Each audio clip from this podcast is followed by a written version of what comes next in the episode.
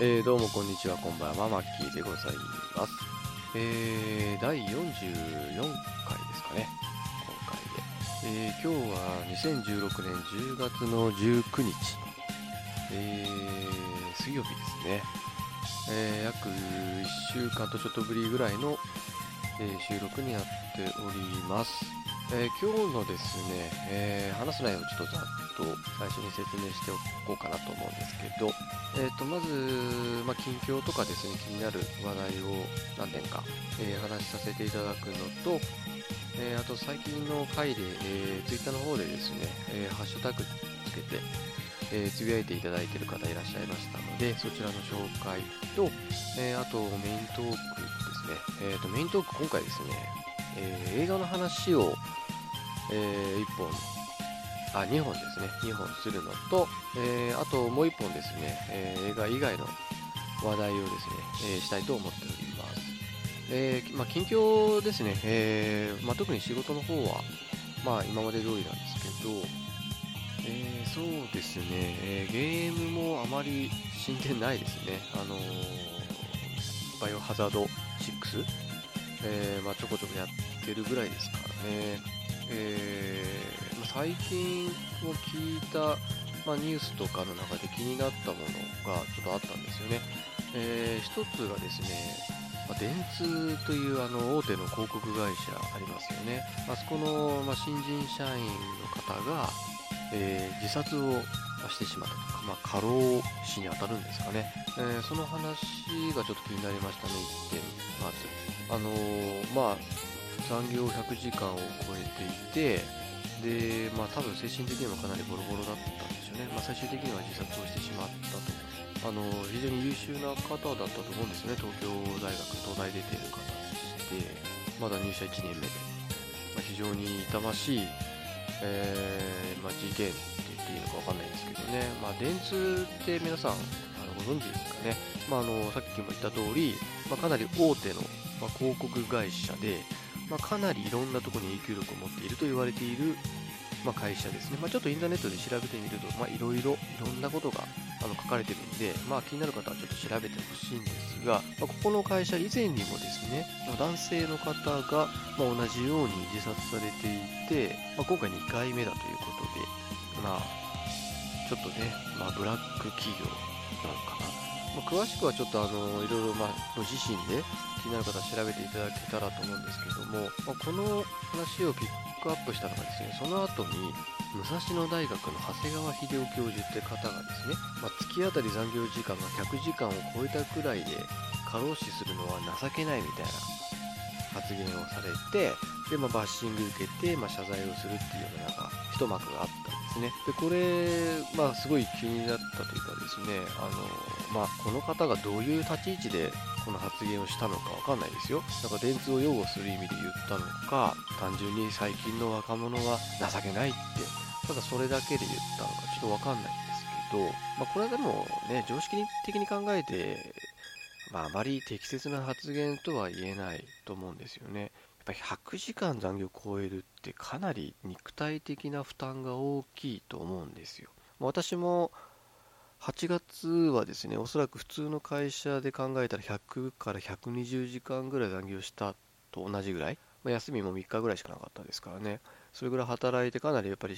肉体的な疲れっていうのはかなりあったんですよ。まあ、それもあるし、やっぱり今回のこの女性の方が自殺した原因ってかなり、まあ、いわゆるそのパワハラを受けていたような形跡があったんですね。なんか徹夜で作った資料をボロクソにけなされたみたいなことを、あのなんかツイッターかなんかでつぶやいていたらしいんですよ。これ、やっぱこういう精神的な、ま、負担っていうのもですね、非常にあの多分に多かったと思うんですよね。まあ、それを踏まえて、まあ、プラス100時間の残業という肉体的な負担、ま、これが重なって、ま、自殺をするに至ってしまったんじゃないかなと思うんですよね。ま、それを、ま、全然考えずにですね、ただ100時間残業したぐらいで自殺するなんて情けないっていう、ま、そういうところまで考えずに言ったのかもしれないので、まあ、それは非常に浅はかだったんじゃないかなって思いました。まあね、あの、やっぱりね、私もいろんな人が上司になったんですけど、本当に尊敬できるなっていう上司に出会ったことはほとんどなかっ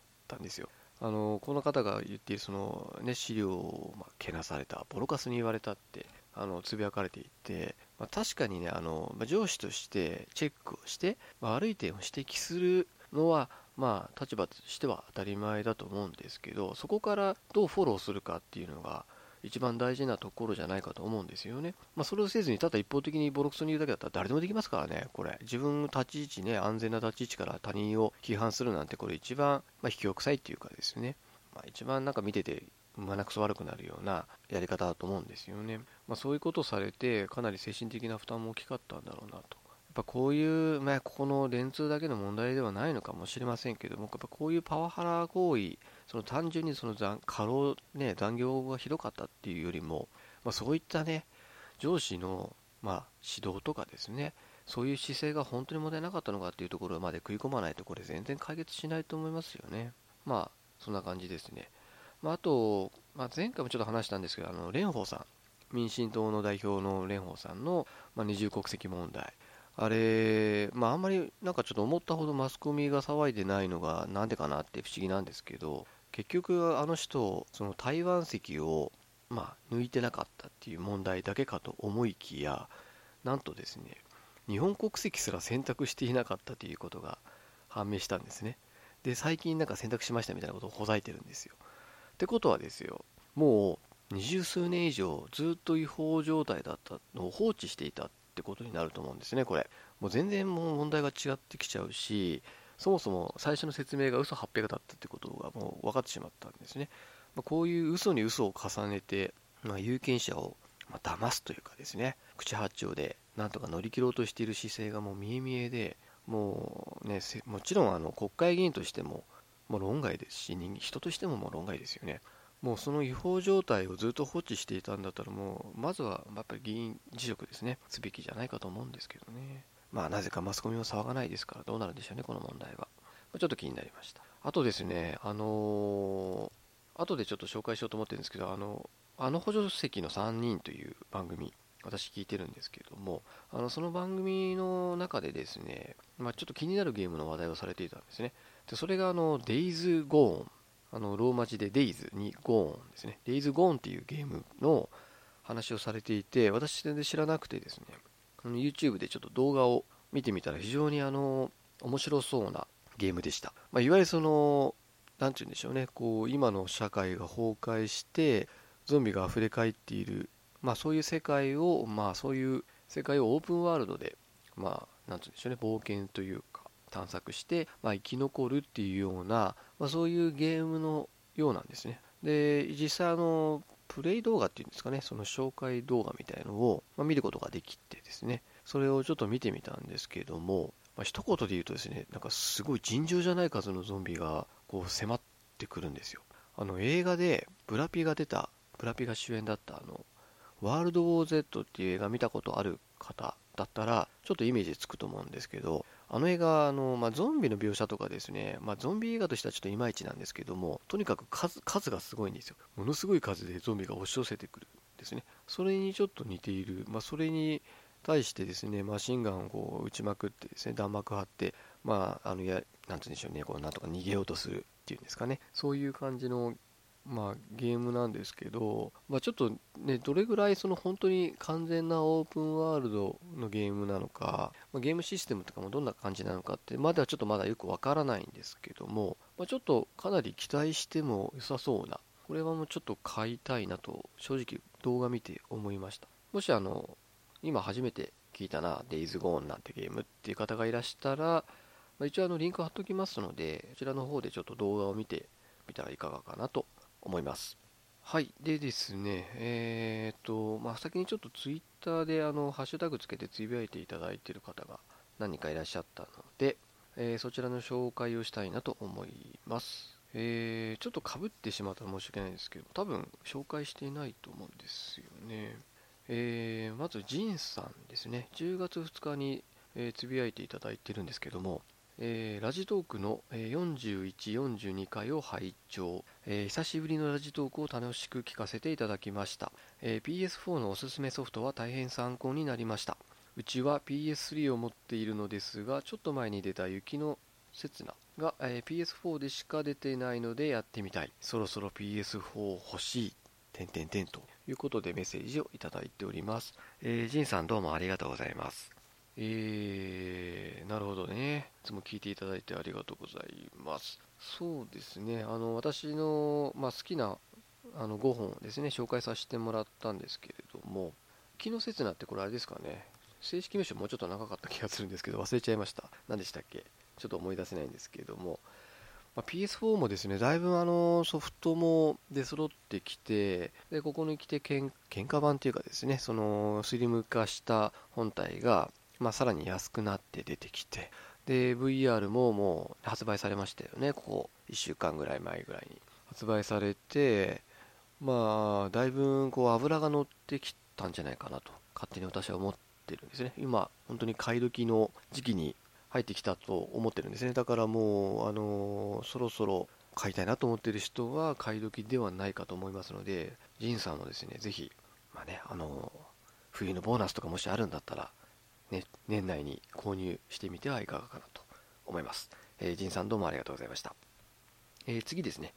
えーあの補助席の3人さん、あの先ほど紹介したポッドキャストの番組やられている、この名前でポッドキャストの番組やられてるんですけども、えー第43回拝聴、えーうちの紹介をしていただきとても感謝です、えーゲームの時もいいですが映画の時も楽しく聞いています、えー以前の回でフレイル下の話をしていてすごく興味があったのですが、えー5歳の娘のいる自分は怖くて手が出せません、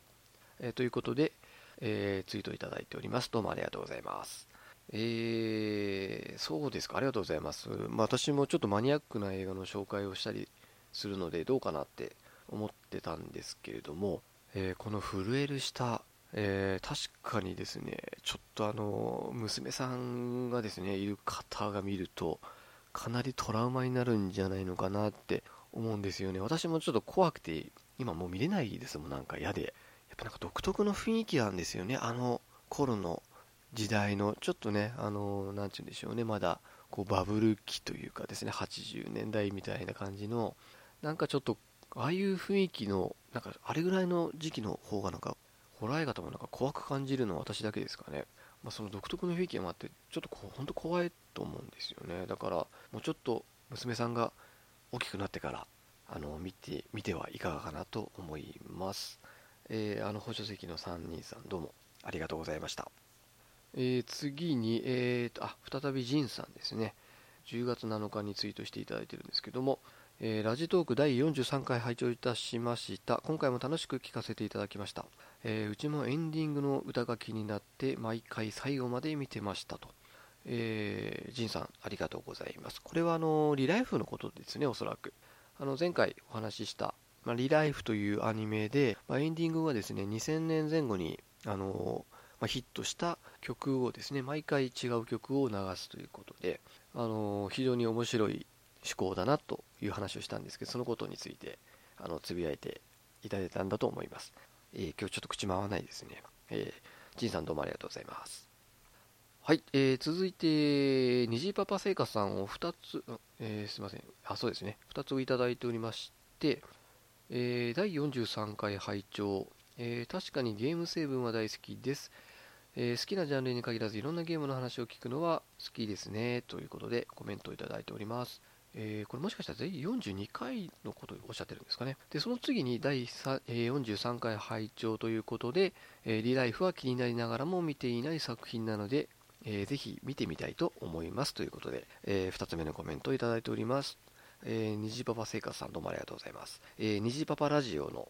虹パパ生活さんですね。えー皆さん多分お聞きになってると思うんですけれども、えーそうですね。やっぱり私もですね、あの、まあ、自分がやらないゲームにしろ何かしらそのゲームの話題をしているのが一番やっぱりフックになるっていうんですかね、引っかかって自分がこう聞いてみたいなと興味が湧くやっ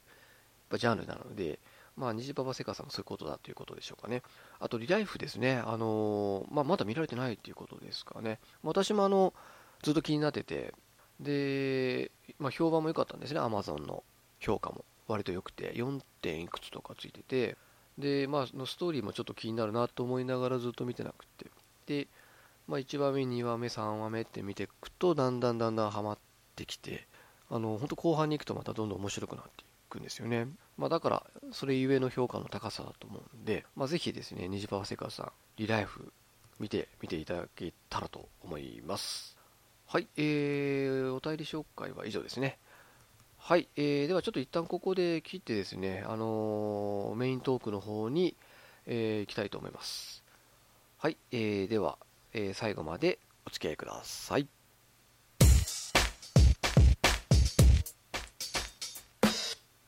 はい、えー、ではですね、映画の話を2つしたいと思うんですけども、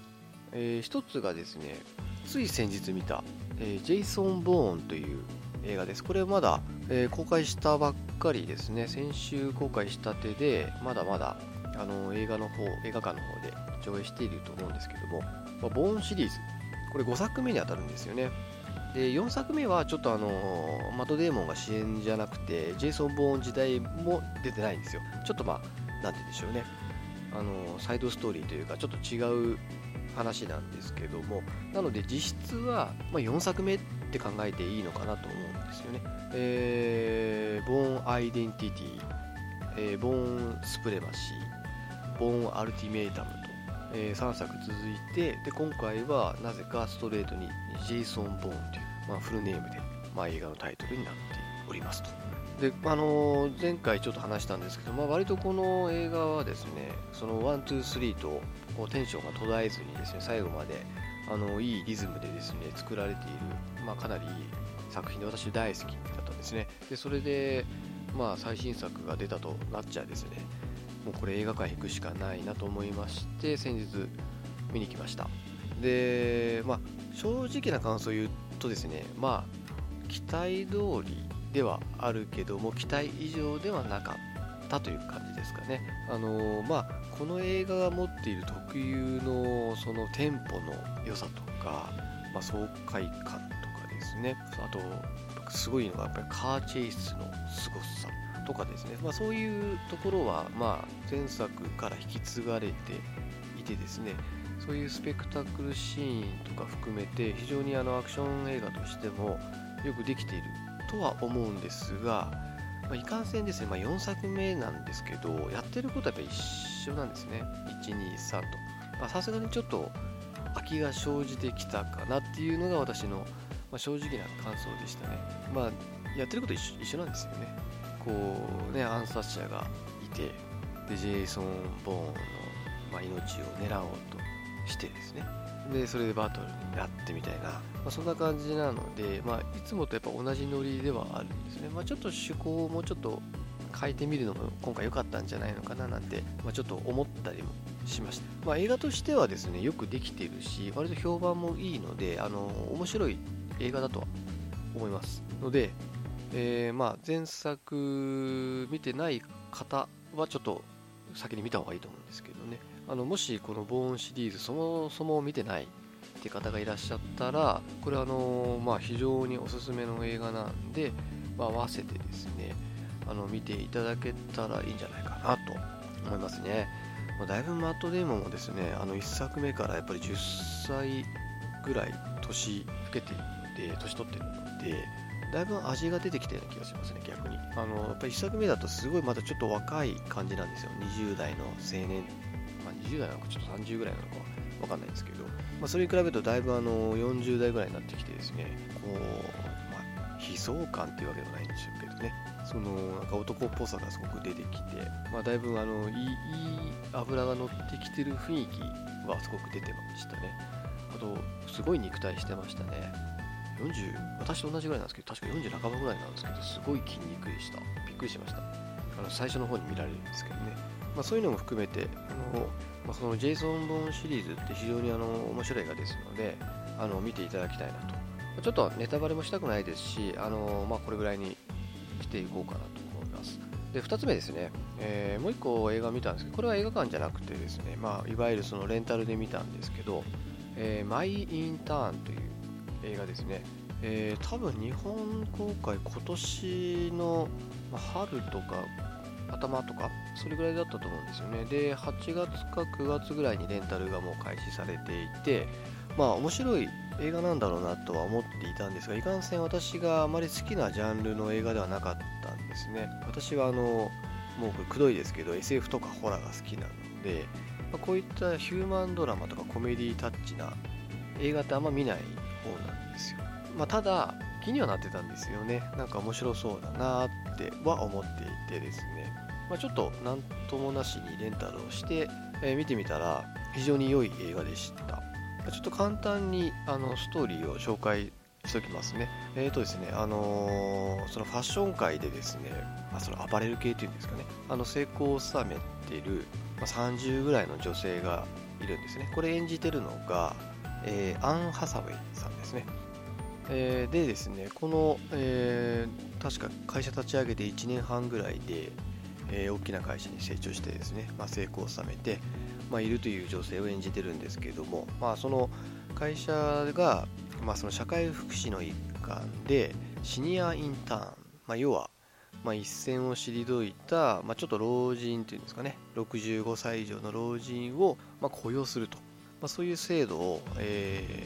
ーまあ、会社としてやろうという話になってでそこでまあ何人か雇われるんですがその中にですね、まあ、ベンというですねえ70歳の、まあ、老人って言っていいんですかね。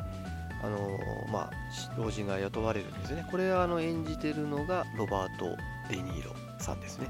で、あのこの最初アン・ハサウェイが演じている、えー、ジュールズっていう方ですね。ジュールズ・オースティン。これはあのさっき言ったアン・ハサウェイが演じていてで監督がナンシー・マイヤーズという方なんですけどもでですね最初はですねあの OK は出したもののそんなの OK したっけ？みたいな感じで。で、まあ、ちょっと何ていうんですかねそ 側近って言ったら変なんですけどあの男性の方がいてですね、え、社長が OK したから雇ったのにみたいな話になってですね。まあ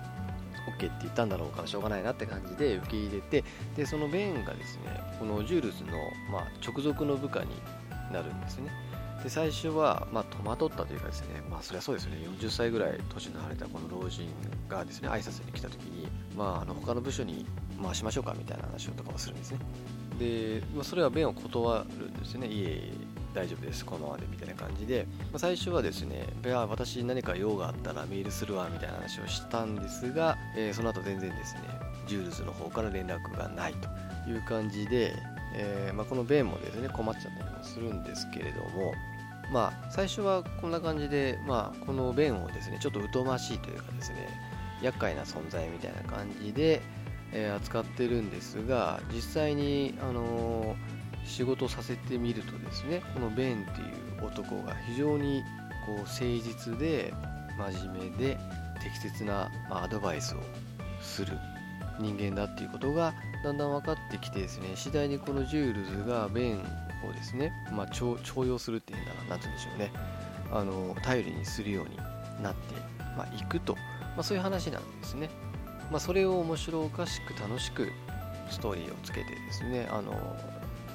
作った映画っていう感じなんですけども、まあ、一言で言うとですね、このアン・ハサウェイもそうですし、やっぱりロバート・デ・ニーロの演技とかですねすごくこう何て言うんでしょうね可愛らしいというか変な言い方なんですけど、まあ、そういう、まあ、キャストの演技力とかもあるとは思うんですが、まあ、ストーリー的にもね非常にこう爽やかな気持ちになりましたね一言で言うと。こうちょっと悩んでる時とか気持ちが重くなってる時にこういう映画を見るとすごく気持ちがま軽くなるみたいな、まあ、そういう本当に爽やかになる映画だなって思いました、まあ、ストーリー的にねそんなに複雑なストーリーってわけでもないですし、まあ、じゃあどこがそのね映画の山場になるんだって思うんですけどもやっぱりこういう何て言うんでしょうねこう最初はね疎ましく思われてもちろんね全然信頼もされてなかった人がですねその徐々に信頼を得ていく様っていうのは見てて心地よいなって思いますよね。でこの映画を見ててですねちょっとあれなんかこういうのってなんか聞いたことあるなと思ってあのちょっと調べてみたら思い出したんですけどあのチャールズ・チャップリンってあのいるじゃないですか。いたじゃないですかって感じですかね。あの喜劇王のチャールズ・チャップリンですね、えー、チャップリンの、えー、話でチャールズ・チャップリンの、えー、秘書を務めた人がいるんですよ。これが日本人なんですね。高野虎一さんっていうんですかね。この方の話ちょっと思い出したんですよ。以前ちょっと何かで見たことがあってですね。でこれがですねあの何て言うんでしょうね。チャップリンって非常に親日な方なんですよ。日本にも来たことあるしなんか天ぷらとか大好きらしいんですね。で日本の国がま美しいってことですごく褒めたたいていただいてたらしいんですけどその元になったのが、まあ、元っていうか親日になったきっかけっていうんですかね。それがこの高野、まあ、さんっていう方の存在がかなり大きいらしいんですよ。でこの方ですねもともとあのこのチャップリンがですね運転手を募集して採用した方らしいんですね。ところがえー、まあ、傍らで仕事させてみると、まあ、何でも真面目にこなすし何でもやるし、まあ、非常に要はできる男だったらしいんですね。でその時に日本人のその勤勉さとかですね誠実さを惹かれてっていうんですかね。一時期あの自分の取り巻き全員日本人にしてしまったぐらい、えー、まあ、その日本人に対する何て言うんでしょうね信頼っていうのがすごかったらしいんですで実際この河野さん高野さんトライチさんってすごく信頼をされていたっていう話をちょっと思い出したんですよね。ちょっと詳しくはですね、あの調べていただければと思うんですけど、まあ、ちょっとリンクも貼っときますね。まあ、非常にあの信頼を受けていたらしいです。はい。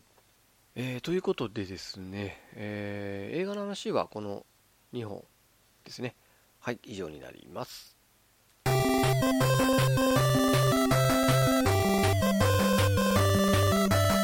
はい。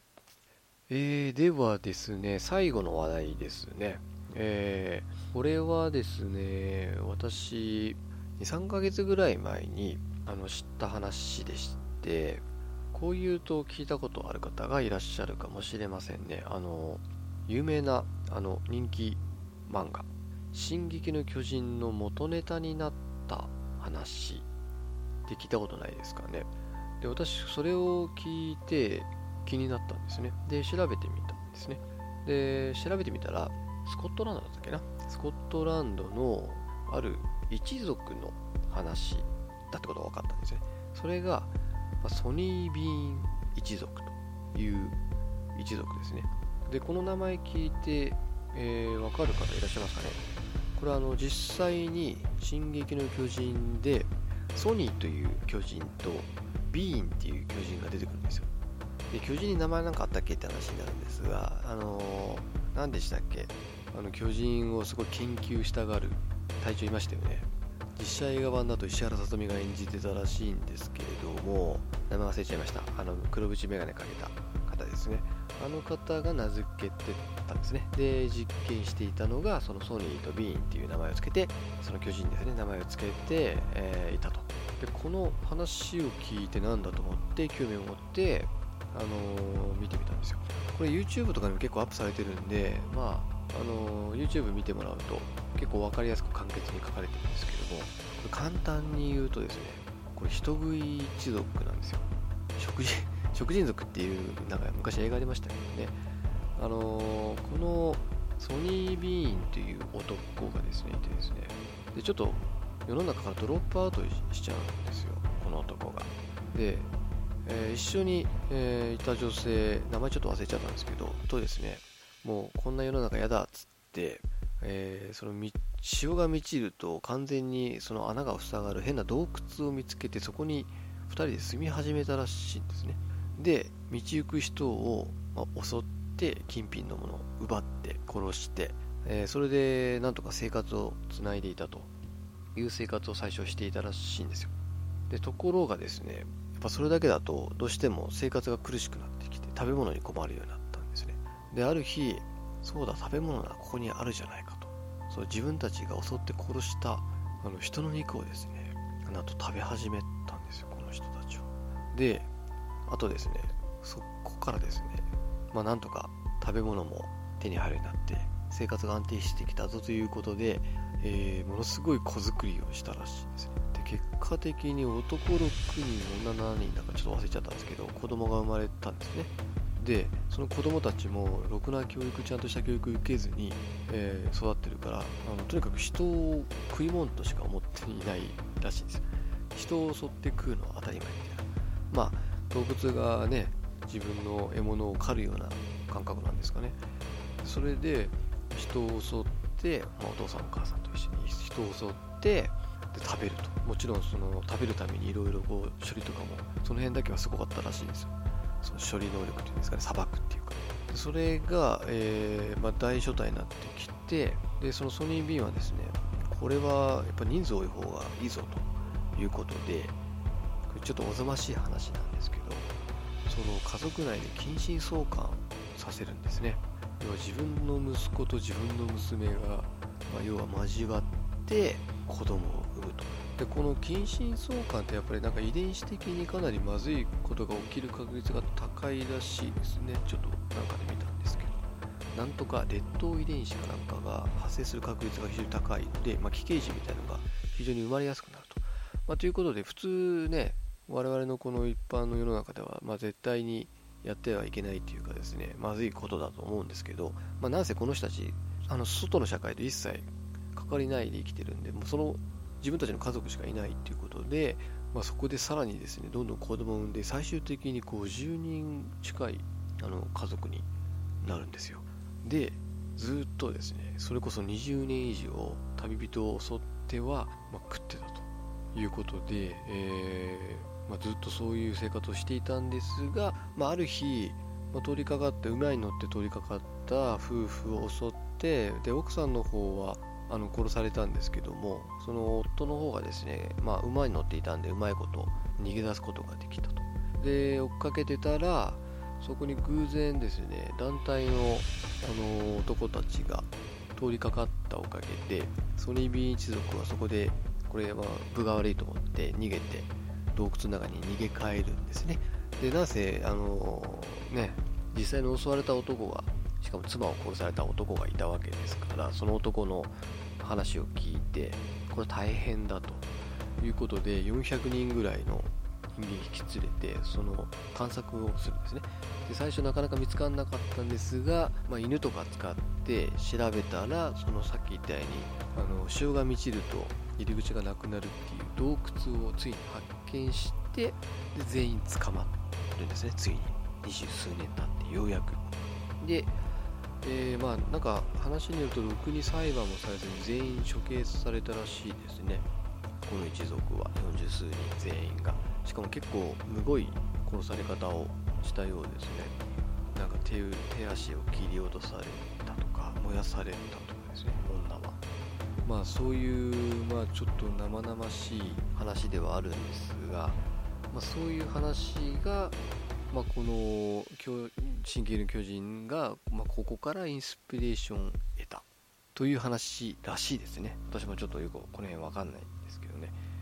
まあ、それがソニー・ビーン一族のお話ですと、ま、詳しくは YouTube でいろんな人がこれもアップしておりますので、ま、ちょっと気になるなって方はもうちょっと詳しい話は、まそちらで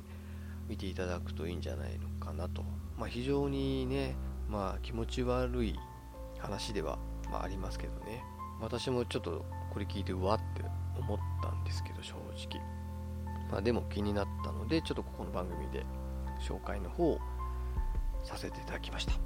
えー、ということで以上ですね。メイントークの方は以上になります。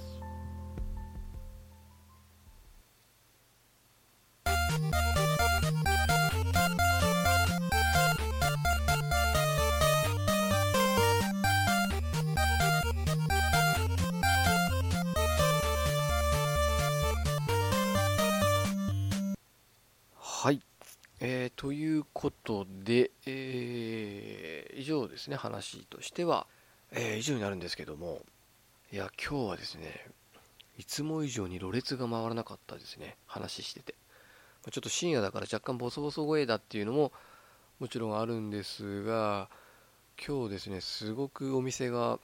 忙しかったんですよ。まあ、朝の9時半ぐらいから、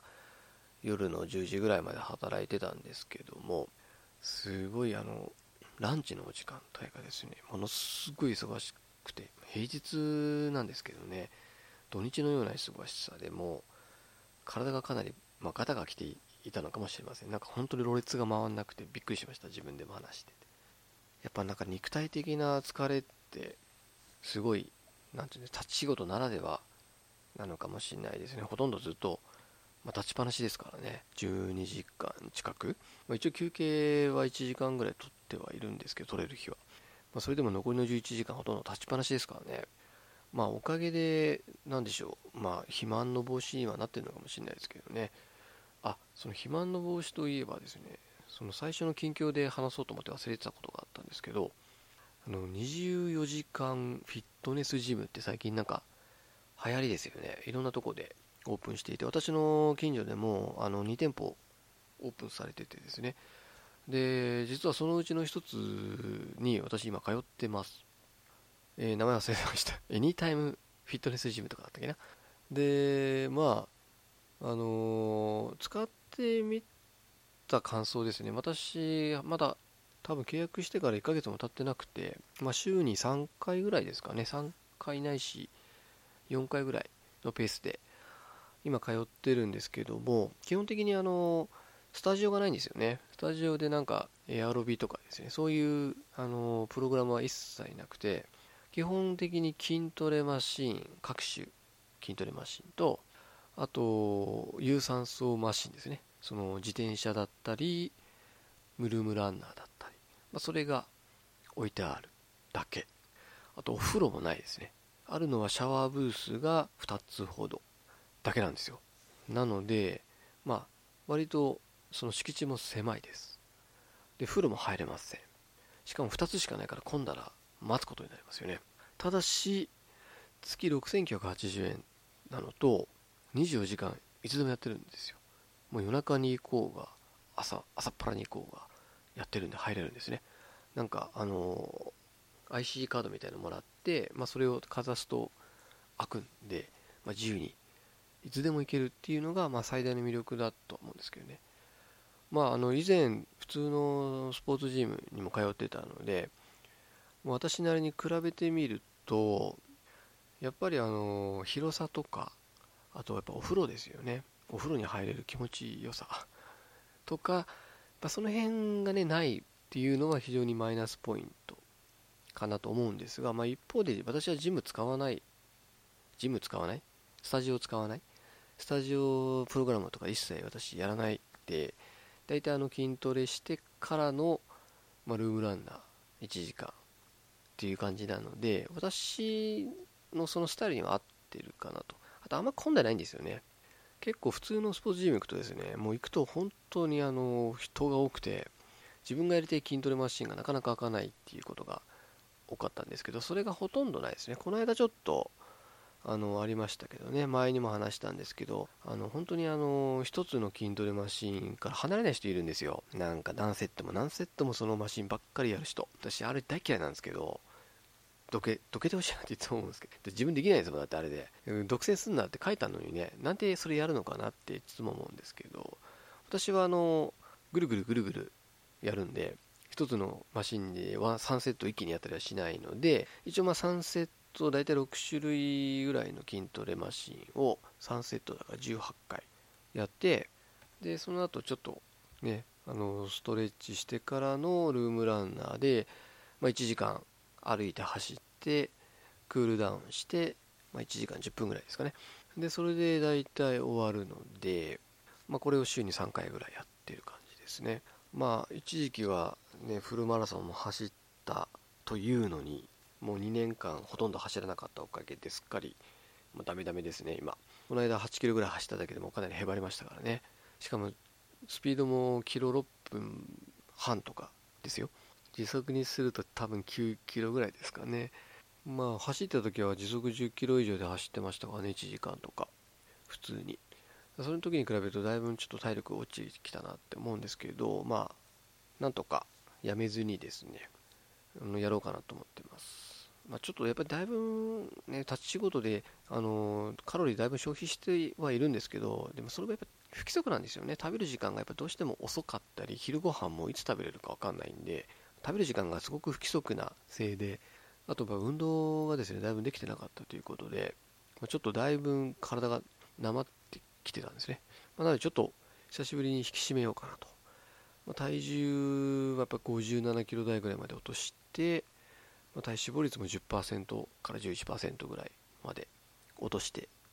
いこうかなと。大体そうですね。年内ぐらいまでにはそこに到達できたらいいかなと。まあやっぱりストレス解消にもなりますよね。体を動かすのって。もちろんその分疲れちゃうんで体が。私みたいに立ち仕事だと、まあ、それがね仕事に悪い影響を及ぼしてしまう可能性もあるんで毎日は行かないようにしてます。大体中1日2日置いてから通うようにしてますね。仕事が終わった後とかあと休みの日は朝一で行ったりとかですね。そういう使い方をしていてまあいいと思いますね。まあ欲を言えばもうちょっと安くしてほしいなと思いますね。6980円、まあ、税込みだと7000超えちゃうんですよ。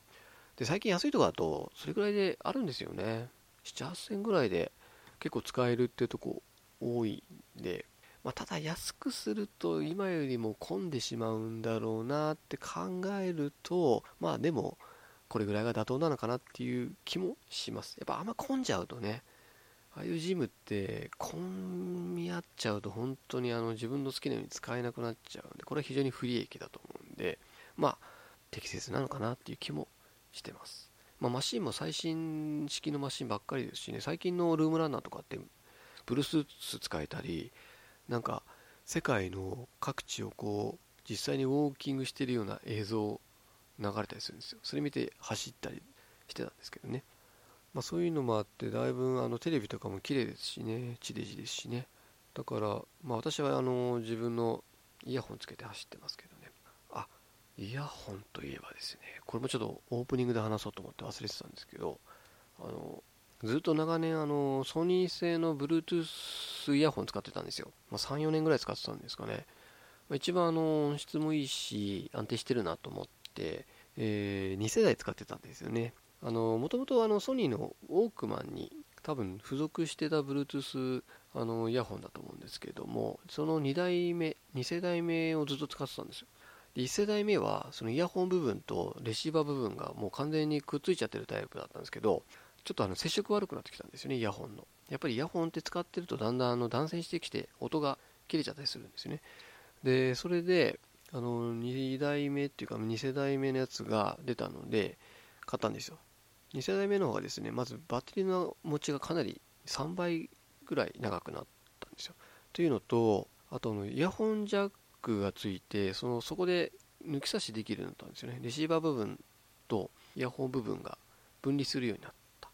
まあ、要するにイヤホンの部分が壊れたら新しいのを買えば使えると。それをずっと使ってたんですがちょっと調子悪くなってきてでどうしようかなと思ってたらイヤーインっていうイヤーリンっていうのかなタイプのあの Bluetooth イヤホンが出てたんですね。でそれちょっと欲しいなと思ってで先日実は買いました。でこれすごいのがですね完全にあの線がないんですよ。耳栓みたいな感じなんですよね。耳栓してるように見えます。だから旗から見てると。あのお店でそれつけてたらなんで耳栓してんの？って言われました。あの耳に挿してでそれで Bluetooth で通信して音が出るようになってるんですよ。だからあの、まあ、最近のそのスタンダードの Bluetooth ヘッドフォンとかイヤホンだとあのこうどうしても有線になるんですよね。そのレシーバー部分と有線でつながっててこうブレスレットみたいに首にぶら下げたりあとクリップで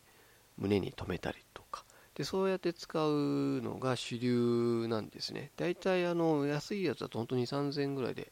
もう買えるぐらい安くなってるんですよ。でそれのタイプにずっとしようかなと思ってたんですが、まあ、それの一歩先を行く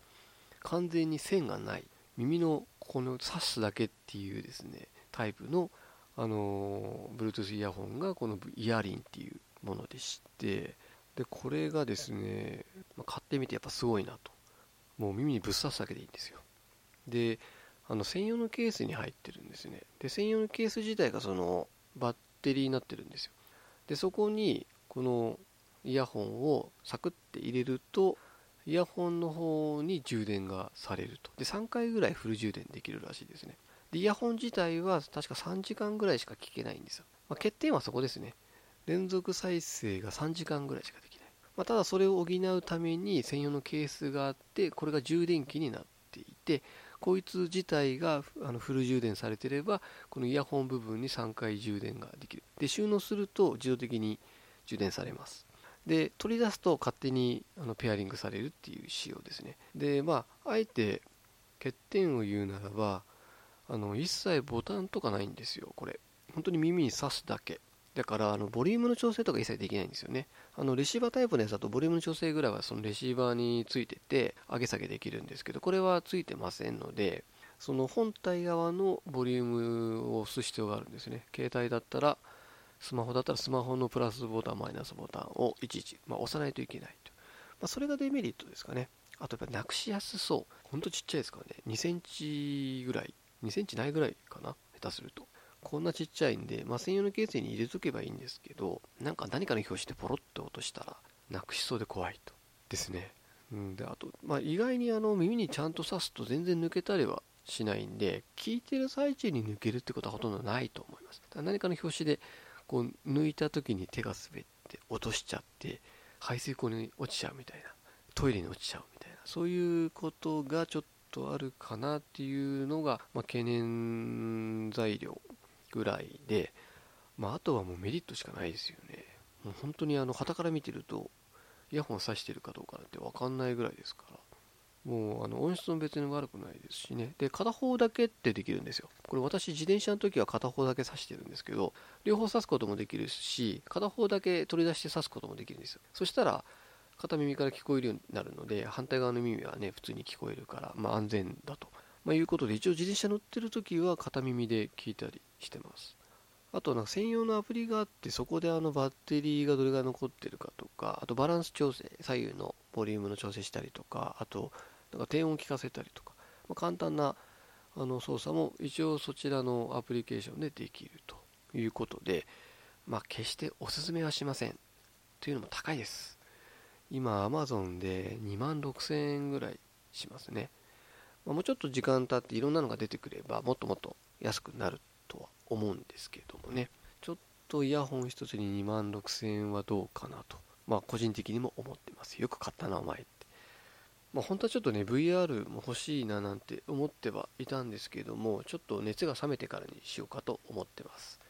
なので年内ぐらいにもしかしたら買えたらいいかなと。まあ、買ったらまたこの番組で紹介したいと思うんですけどね。まあそういえばその VR の話あんましてなかったですね。なんかいろんなテレビで取り出されてかなり話題にはなってますよね。なんか、なんかちょっと私が想像していたよりもすごそうな気がするんですけど、そんなことないですかね、皆さん。なんかあの、ヘッド、ね、ヘッドマウントディスプレイみたいなイメージでいたんですよ。私あの、昔、実はこれ、その、こうメガネタイプかけると、こうメガネみたいにこうかけると目の前にスクリーンが60インチぐらいのスクリーンがバーンと目の前に現れるっていうあのまあ、今でいうヘッドマウントディスプレイって昔持ってたんですよ。オリンパスかなんかで出てて、当時で2、3万ぐらいですかね。で、プレイステーション2をつなぐことができて、それであのゲームとかしてました。で、そのイメージでいたんですね。で、それって、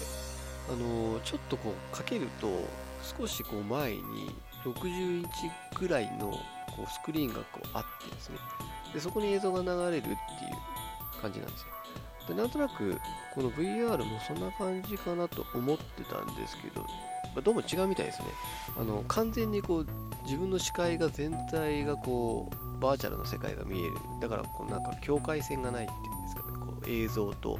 黒い部分の。多分こう視界全体がもうゲームの中みたいなそんなイメージだと思うんで思ったよりもすごいことなのかもしれないですねこれ、まあ、ただちょっといかんせんやっぱりまだねソフトがね出揃ってないんですよね。なのでもうちょっとソフトが出揃ってから考えようかな、私は思ってます。はい。